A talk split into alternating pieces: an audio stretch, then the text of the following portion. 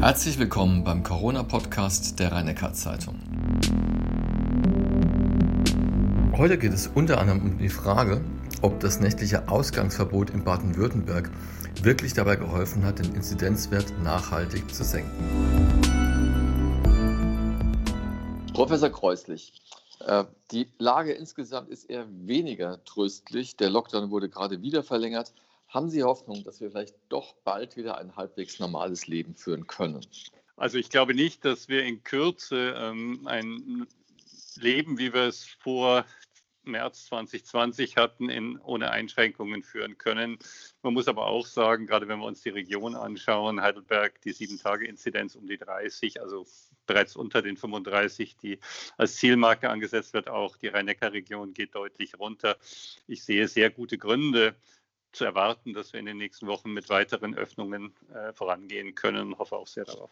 Was glauben Sie denn? Die Schulen und Kitas sind ja quasi ganz oben auf der Liste und die werden ab dem 22. oder 28. Februar, je nachdem, wieder geöffnet. Die Friseure dürfen zum 1. März öffnen. Und dann, was kommt dann als nächstes? Ja, ich glaube, die, die ähm, Entwicklung da gibt es verschiedene Parameter, die da eine Rolle spielen. Das eine ist, was wäre aus epidemiologisch-hygienischen Gründen das Wichtigste, was ist aus gesellschaftspolitischen und anderen Erwägungen das Wichtigste, was ist aus wirtschaftlichen Erwägungen das Wichtigste.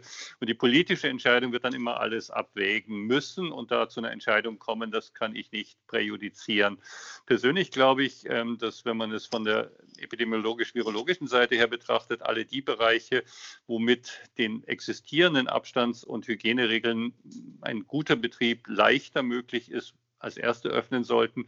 Mein Beispiel sind immer Museen.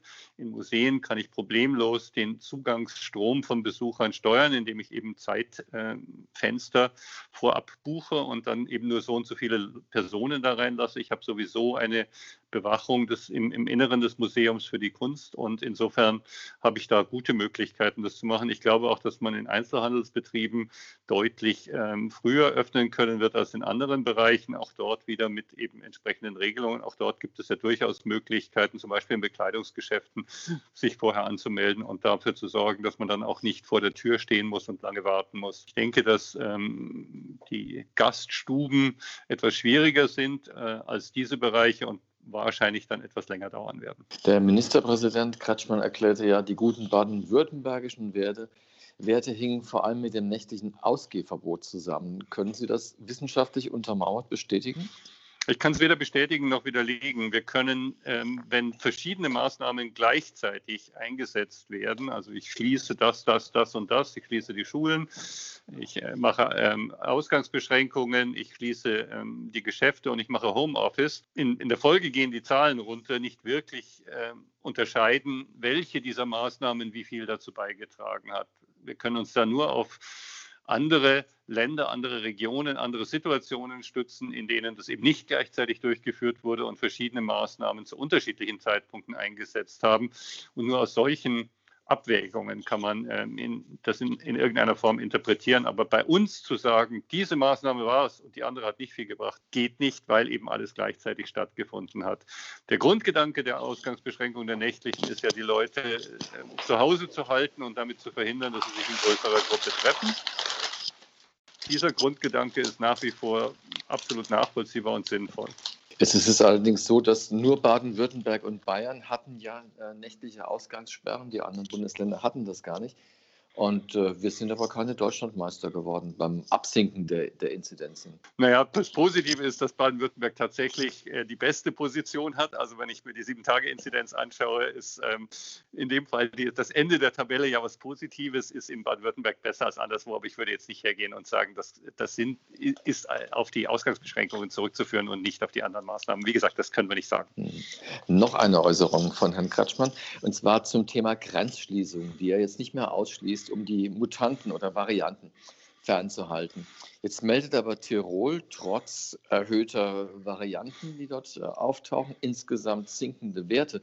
Kann es vielleicht sein, dass diese ganze Geschichte mit den Varianten am Ende doch überschätzt wird? Ich glaube, wir sollten in der Beantwortung der Frage zwei Aspekte Ihrer Frage getrennt behandeln. Das eine ist die Frage, bringen Grenzschließungen zum jetzigen Zeitpunkt sehr viel, um die Varianten aus Baden-Württemberg und aus Deutschland fernzuhalten? Da wäre meine Antwort vermutlich eher nein, ähm, weil wir schon eine ganz erhebliche Zahl haben und die Ausbreitung auch im Land schon stattfindet. Insofern glaube ich nicht, dass es uns gelingen wird. Die Grenzschließungen an der tschechischen Grenze zu Bayern die kann ich nachvollziehen, weil wenn man sich einfach den Osten Bayerns anschaut, sieht man, dass dort die Sieben-Tage-Inzidenzwerte deutlich höher sind als anderswo. Und wenn man die Entwicklung der Tschechischen Republik dann zugrunde legt, kommt man unmittelbar zu dem Ergebnis, das kann sehr gut etwas miteinander zu tun haben. Das ist extrem wahrscheinlich. Bewiesen ist es nicht, aber es ist extrem wahrscheinlich, dass dort ein täglicher Eintrag durch Personen, die eben täglich die Grenze passieren und in, in Ostbayern arbeiten, stattfindet. Das kann durch die, die, die entsprechend neuen Varianten kann das verstärkt werden, aber es ist jetzt nicht etwas, was ausschließlich dafür angelegt wäre. Das, der andere Teil Ihrer Frage betrifft äh, den Aspekt, ob sie wirklich so schlimm sind und ob sie in der Tat eine neue Welle hervorrufen werden, wenn man es mal anders formuliert. Unsere Befürchtung und auch das, worauf wir schauen, ist die Situation in England im November, Dezember. Wir hatten eine weitgehende Lockdown-Situation in England. Schulen waren offen, aber alles andere dicht.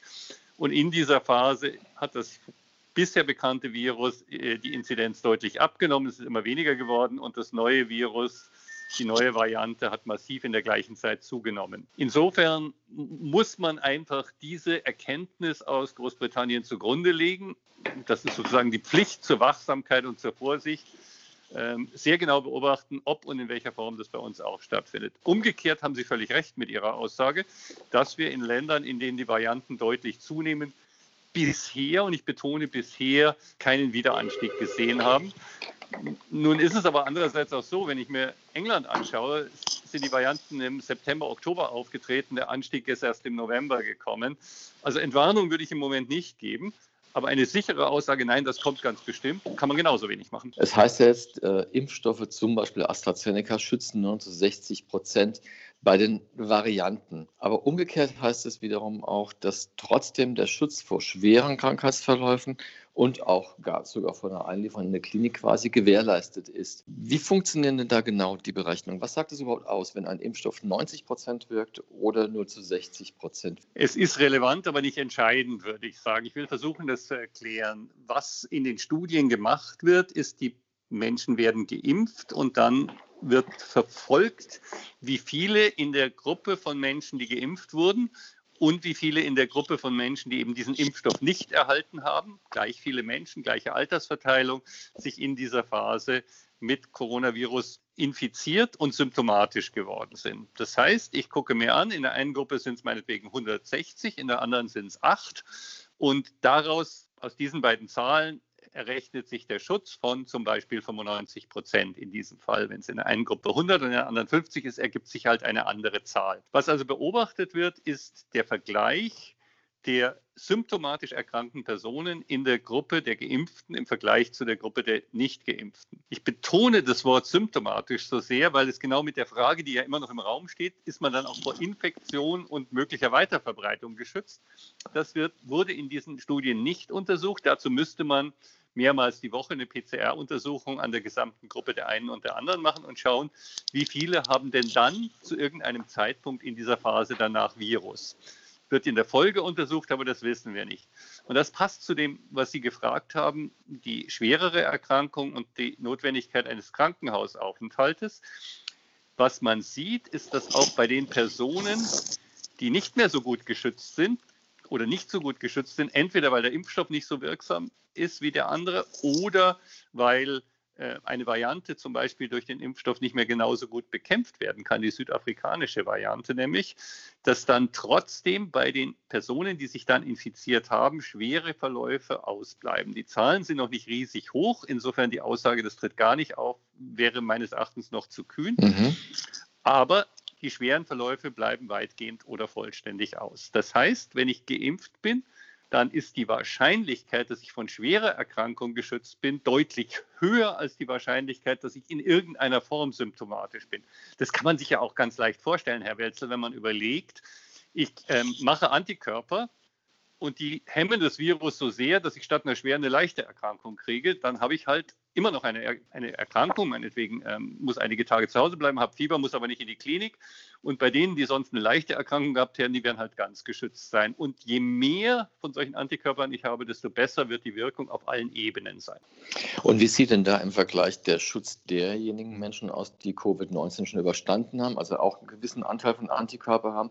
Und die ja jetzt zum Beispiel auch in den Heimen nicht geimpft werden, was manchmal ein bisschen für Verdruss sorgt, weil die dann glauben, sie sind schlechter gestellt. Sind sie eigentlich schlechter gestellt als mit einer Impfung oder hat es ungefähr die gleiche Wirkung? Was man sieht, ist die Menge an Antikörpern nach den Impfungen mit den mRNA-Impfstoffen, nur die kann ich im Moment wirklich beurteilen, weil die einfach schon etwas länger laufen, ist die Menge an Antikörpern im Durchschnitt höher als bei Personen, die die Erkrankung durchgemacht haben.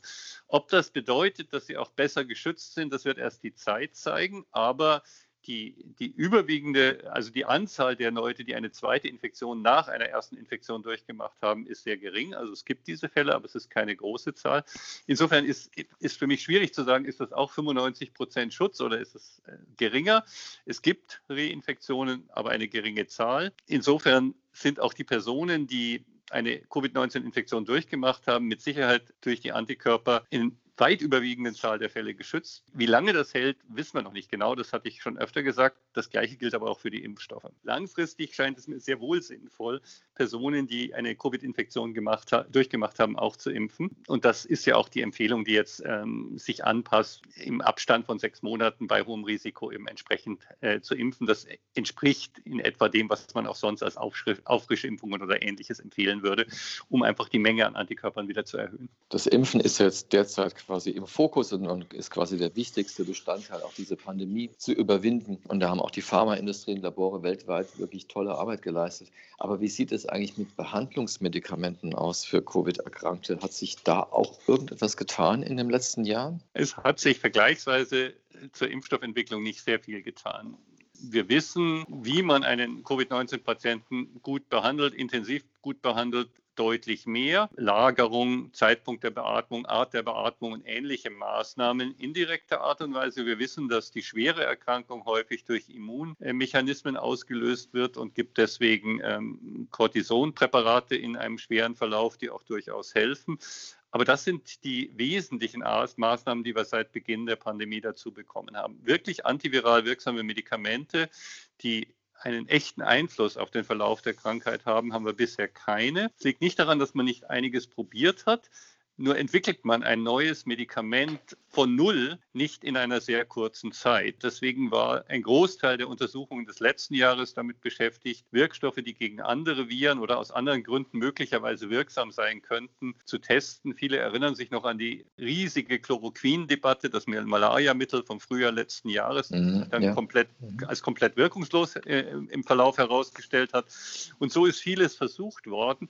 Dabei aber muss man ganz klar sagen, nichts wirklich gut greifendes herausgefunden worden. Die Frage, die man stellen muss, und das ist eine Frage, die auch gestellt wird, aber die wird nicht kurzfristig zu einer Lösung finden, ist, wäre es nicht gut, eine bessere Struktur und bessere Voraussetzungen zu schaffen, dass solche Medikamente schnell und effizient entwickelt werden können? Nun ist es schwierig, etwas gegen einen Erreger zu entwickeln, den man nicht kennt. Und deswegen gibt es aktuell viele Bemühen, auch mit den Bundesministerien darüber zu überlegen, wie kann man eine Pipeline aufbauen, um so etwas vorzubereiten. Gleichzeitig bedenkend, dass viele der erregerbedingten Erkrankungen nicht unbedingt nur oder weitgehend nicht in den reichen Ländern der Welt entstehen und somit der Pharmamarkt nicht die gleiche Initiative und Energie in diesen Bereich investiert und dort eben mehr das, der, die öffentliche Hand gefragt ist. Also ich glaube, man muss aus dieser Pandemie lernen, eine bessere Strategie zur schnellen Entwicklung antiviraler Medikamente zu entwickeln. Das ist so. Haben Sie da einen Überblick eigentlich über die sogenannte Übersterblichkeit bei Corona?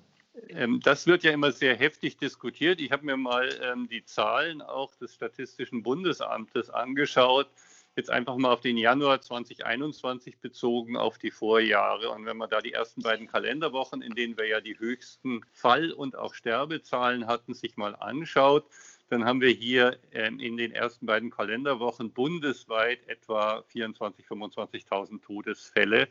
Im Vorjahr 2020 waren das knapp 19.000, im Jahr 2019 waren es 18.600, im Jahr 2018 waren es 19.000. Also wir haben eine Situation von, sagen wir mal, im Schnitt der letzten vier, fünf Jahre pro Woche 4.000 bis 5.000 mehr Todesfälle. Wenn man das auf die Altersverteilung sich äh, umschaut, dann ist es bis 65 fast gleich über die ganzen mhm. drei, vier Jahre, die ich hier äh, mir angeschaut habe. Wenn ich die Altersgruppe der über 80-Jährigen anschaue, dann sind es in der ersten Kalenderwoche, also die erste Januarwoche diesen Jahres, 15.365 bundesweit verstorbene Menschen. In der ersten Kalenderwoche 2020, also ein Jahr zuvor, 11.089, also 4.300 mehr. Wenn ich das auf diese Woche hochrechne und annehme, dass es ein Corona-Effekt ist, was ich nicht beweisen kann, dann sind das 500, 600 pro Tag zusätzlich. Jetzt äh, haben Sie ja zwei Wochen herausgegriffen und bei der Grippewelle, bei der klassischen Grippewelle, ich glaube 2018 war das, da wurde die Übersterblichkeit mit 25.000 angegeben. Bewegen wir uns dann auch in, in diesem Maße ungefähr jetzt über die ganze äh, Wintersaison gerechnet? Nein, ich glaube, wenn man also von, von März letzten Jahres bis Januar diesen Jahres gehen würde, ist die Zahl der Übersterblichkeit deutlich höher als in der Grippewelle 17, 18 gewesen ist. Aber die Zahlen habe ich nicht genau ausgerechnet, da kann ich Ihnen keine genauen Zahlen zu sagen. Worüber viel diskutiert wird in den letzten Tagen, ist der Fußballtourismus der Profis, weil jetzt hier auch Hoffenheim-Vereine äh, dann ins Ausland fliegen müssen, weil es in anderen Ländern nicht geht und so. Und weil es doch auch Vereine gibt, wiederum auch wie Hoffenheim, die halt dort eine sehr hohe Zahl von infizierten Spielern haben. Halten Sie es eigentlich für wahrscheinlich, dass die Europameisterschaft im Fußball in diesem Jahr stattfindet und dann noch an zwölf Austragungsorten? Also für wahrscheinlich oder nicht wahrscheinlich wäre ich vorsichtig, weil man in diesem Bereich gelernt hat, dass Dinge, mhm. die man mehr oder weniger vernünftig findet, äh, nicht immer nur nach diesen Kriterien geraten. Wenn Sie mich fragen, halten Sie es vernünftig, ist die Antwort ein klares Nein.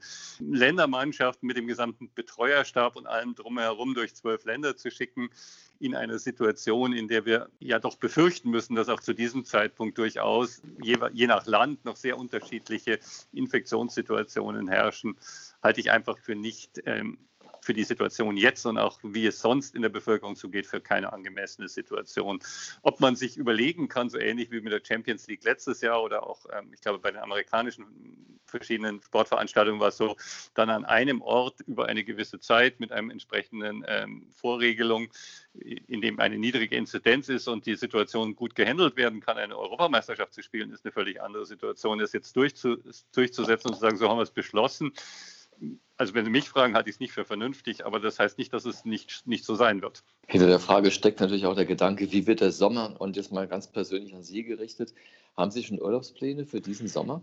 Na, ich habe Ihnen ja letztes Frühjahr erzählt, äh, dass wir ähm, immer in ein äh, Ferienhaus in Korsika im Sommer gefahren sind, das ähm, sozusagen ziemlich alleine steht und wo man sich alleine versorgen kann. Ich würde mir wünschen, da wieder hinfahren zu können, aber abwarten muss man, wie die Situation dort ist, wie es in Frankreich aussieht und ob die Möglichkeit besteht. Ich habe sowieso nicht den Plan, irgendwo groß rumzureisen oder anderswo hinzugehen. Ich bin sehr froh, wenn ich da hinkommen kann, aber garantieren kann ich es nicht. Dann zum Schluss noch den Blick ins Klinikum, wie so oft. Wie ist die Corona-Lage hier? Deutlich besser. Die äh, Fallzahlen sowohl der stationären wie der intensivpflichtigen Patienten haben deutlich abgenommen. Die Situation ist jetzt so, dass sie sehr gut handhabbar ist, was die Patienten mit Corona betrifft und eben auch so, dass der Normalbetrieb weitgehend wiederhergestellt werden kann. Die äh, Personalverschiebungen, die wir ja machen mussten, um eben die intensivpflichtigen Personen, Sie wissen, das ist dann immer auch eine mhm. Pflegefrage, wo kriege ich die Intensivpfleger her, dann müssen sie aus anderen Bereichen verschieben. Die sind jetzt weitgehend, noch nicht vollständig, aber weitgehend wieder zurückverschoben worden worden. Die Zusatzbereiche, die wir für Corona aufgemacht haben, können wieder ihrer normalen Widmung zugeführt werden. Wir sind nicht bei komplett normal, aber wir sind auf einem sehr guten Weg dorthin, wieder zu komplett normal zu kommen, wenn nicht neue Fallanstiege kommen. Und was macht der Vorsorgebereich? Wir haben ja öfter schon darüber gesprochen, dass dann Herzpatienten oder auch unter Umständen auch Krebspatienten vielleicht nicht zur Vorsorge gehen. Und äh, das machte Ihnen ja eine Weile große Sorge. Wie sieht es da im Moment aus? Also soweit wir die Zahlen einfach anschauen können, wie viele ambulante Patienten haben wir, wie viele Leute kommen ins Klinikum, sind wir bei weitgehend normal. Das ist keine deutliche Reduktion. Ob es in Einzelbereichen noch Probleme gibt, kann ich nicht sagen. Aber insgesamt ist die Situation gut und auch die Möglichkeit, sich behandeln zu lassen, sehr, sehr gut. Also es gibt keine Einschränkungen und es gibt auch keinen Grund für irgendjemand besorgt zu sein, ans Universitätsklinikum zu kommen und sich dort entsprechend behandeln zu lassen. Professor Kreuslich, ich bedanke mich für das Gespräch. Gerne. Dies war die 39. Folge des RNZ Corona Podcasts mit Hans-Georg Kreuslich, dem Chefvirologen am Heidelberger Universitätsklinikum. Die nächste Folge hören Sie am kommenden Wochenende.